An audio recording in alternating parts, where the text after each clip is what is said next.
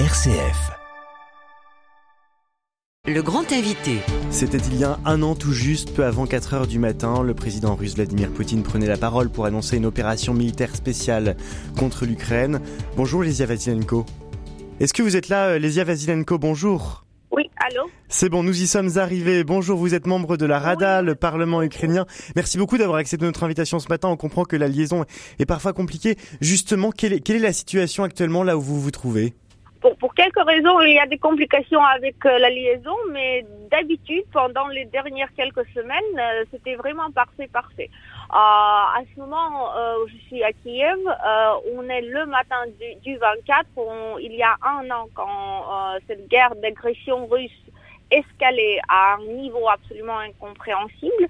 Euh, mais ce matin-là, je suis en route euh, vers euh, le radar où on va commencer à travailler, à voter des lois, continuant notre travail de parlementaire comme d'habitude. Pendant toute cette année, je veux souligner cela. Le Parlement oui, parce que vous a êtes fonctionné. Député de la Rada, donc la Rada, c'est le Parlement ukrainien. Le Parlement ne s'est pas arrêté pendant toute cette année. Non, pas du tout. Donc, euh, l'Ukraine a maintenu ce, statut d'un pays démocratique. On a le président qui fonctionne, le gouvernement qui fonctionne et le Rada, le Parlement qui fonctionne euh, aussi. Euh, on s'y attendait qu'il devait avoir des attaques russes environ à 7 heures du matin aujourd'hui, surtout sur le système, l'infrastructure énergétique. mais c'était assez, assez silent, assez calme, assez calme. Euh, ce, matin-là. On espère que ça va être une journée aussi calme, mais on ne sait jamais avec les Russes. Euh, de toute façon, euh, je, dis ça pendant tous les interviews. De toute façon, on, est là, on est dans un pays indépendant, un pays qui veut rester libre et indépendant, et on continue à nous battre. désormais, les attaques que les Russes peuvent nous faire et peuvent, peuvent lancer. Oui, parce que vous le disiez, hein, des attaques contre l'infrastructure énergétique, il faut s'adapter en permanence contre les attaques euh, de la Russie. Euh, s'adapter, ça veut dire quoi dans son quotidien? S'adapter. On s'est adapté pendant ces 350, euh, 365 jours euh, à des choses absolument incompréhensibles au niveau du, du 20e siècle d'un monde civilisé. On s'est adapté à des frappes, on s'est adapté aux sirènes aériennes, on s'est adapté au sous-sol, nos enfants euh, se sont adaptés à, faire des pauses dans leur procès d'éducation en descendant au sous-sol euh, pour trouver abri quand il y a les attaques aériennes. Euh, on, s'est adapté pendant cet hiver-là de, vivre sans électricité, sans lumière presque. on a trouvé que l'être humain peut s'adapter à presque euh, euh, n'importe quoi. Mais l'être humain et les Ukrainiens surtout ne peuvent pas s'adapter à vivre sans liberté. Et les Ukrainiens, ils ont fait preuve d'une énorme résilience, d'une très grande résilience. Est-ce qu'il ne commence pas à y avoir de la, lassitude, cette résilience Ils arrivent à la conserver? Oui, absolument que si. Euh, c'était une année très difficile, très dure pour beaucoup, beaucoup de monde, surtout pour selon de nous qui, qui ont perdu euh, qui ont des blessés dans leur famille, qui ont perdu des, maisons, des, des vies. Euh, mais toujours, on reste déterminé euh, pour nous battre jusqu'à la victoire, jusqu'à la victoire ukrainienne.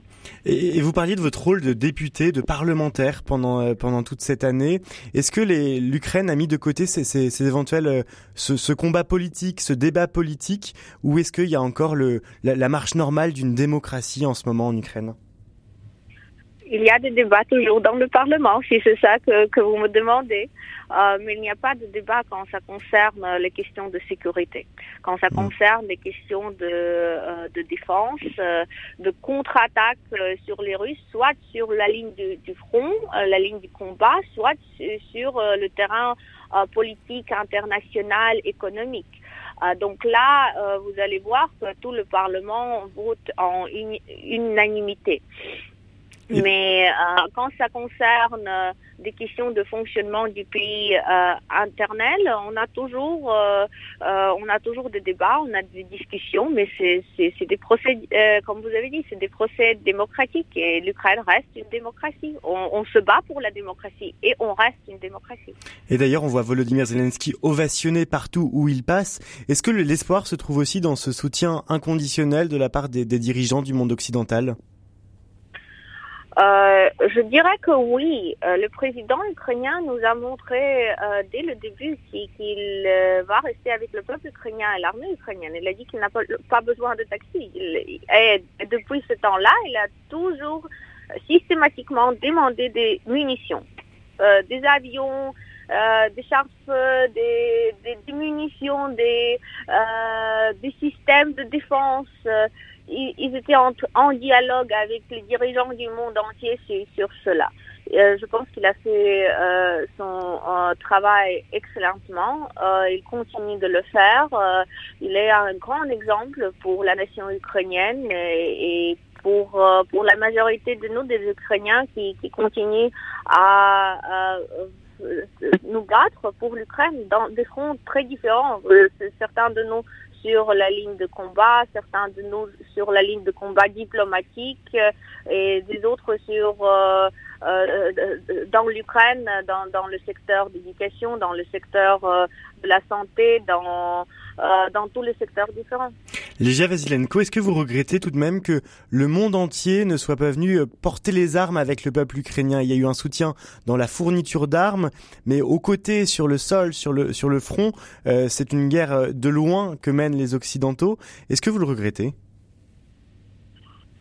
J'aimerais bien que les Occidentaux, euh, le 23 février de l'année dernière, le 23 janvier de l'année dernière, quand ils ont parlé que les Russes sont en train d'amasser des troupes sur les frontières ukrainiennes pour lancer des attaques, que à ce temps-là, en janvier, en février de l'année dernière, les Occidentaux euh, pourraient nous dire que bon, on va être avec vous jusqu'à la victoire ukrainienne et on va préventer ces attaques puisqu'on va être là sur le terrain on va montrer aux Russes qu'il ne vaut pas la peine de franchir les frontières, il ne vaut pas la peine d'attaquer l'Ukraine.